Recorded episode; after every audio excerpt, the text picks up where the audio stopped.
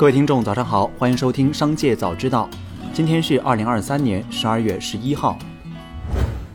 首先来关注今日要闻。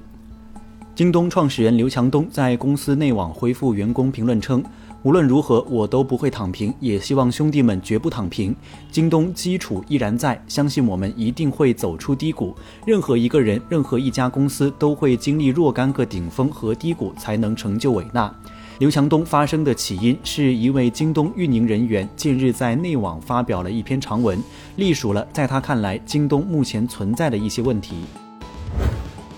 余承东在华为花粉年会上表示，在这里我给大家泄个密，明年会推出非常有引领性、创新性、颠覆性的产品。他直言，到时候你可以看到我们怎么样能够改写这个行业的历史，希望能够不断的带来超越大家的期待，做别人想不到的事情，或者想到但做不到的事，甚至是他们不敢想的事情。余承东还预告，华为明年会推出鸿蒙原生应用与原生体验的产品。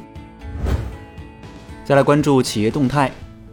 多名快手员工透露，快手通过内部邮件的形式宣布进行大规模组织调整，涉及电商、商业化、主站等事业部分支部门的迁移、新建和拆并，人事变动集中于快手中级管理层。这是继快手在2021年9月底发起成立十年规模最大一次架构更迭后，又一次规模类似的组织大调整。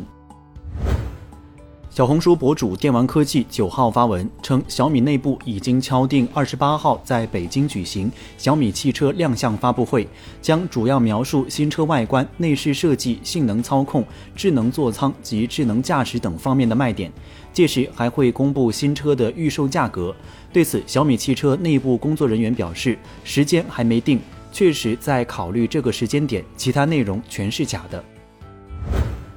华润集团陆续发现有不法分子通过伪造相关材料等方式，将企业注册为集团下属公司，以华润集团下属公司名义开展业务。华润集团表示，经核实，贵州华控贸易有限公司、青岛中泰嘉德能源有限公司、国润综合有限公司、国润综合管理服务有限公司等四家公司及其下设各级子公司均为假冒国企。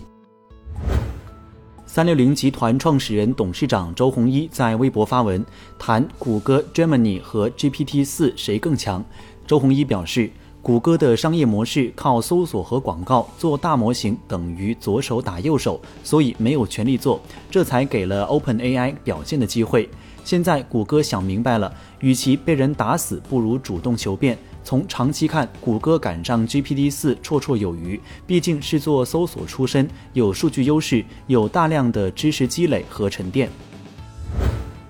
再来关注产业新闻。近期，广州芳村一茶叶新品牌爆雷，多名茶商聚集在昌氏茶的门店外，高声齐呼退钱。据悉，昌氏茶公司从九月开始在茶叶市场宣传该品牌存在巨大的升值空间，引发投资热潮。茶商在十一月二十九号以五万元左右一提的价格购买了名为“昌氏雄风”的茶叶，十二月一号下跌至仅两千元左右。十二月四号下午一点左右，昌氏茶公司董事长陈世宏由警方带离门店。据市场里的茶商初步统计，涉及此次纠纷的茶户数量达五百人以上，涉事金额超过五亿元。澳门特区政府经济财政司司长李伟农十号表示，今年一至十一月访澳旅客已逾两千五百万人次，有信心全年可达两千八百万人次。李伟农表示，今年一月份访澳国际旅客数量日均约为二零一九年的百分之十，而八月后已超过二零一九年的百分之七十，反映澳门整体复苏进度理想，旅客的消费也有所增加。希望明年继续保持此势态。最后，把目光转向海外。欧洲议会、欧盟成员国和欧盟委员会三方就人工智能法案达成协议。根据法律，对人类安全具有不可接受的风险的人工智能系统将被禁止使用。对高风险的人工智能技术应用，欧盟将在使用相关技术的产品投放市场前进行严格评估，建立风险管理体系。而备受关注的生成式人工智能，也就是包括 Chat GPT 在内的模型，也需要遵守新的透明度要求。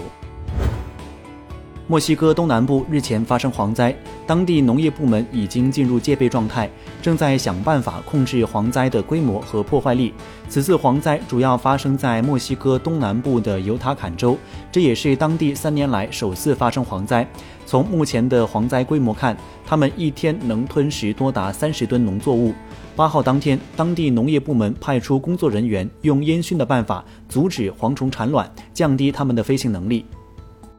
以上就是本期《商界早知道》全部内容，感谢收听，下次再见。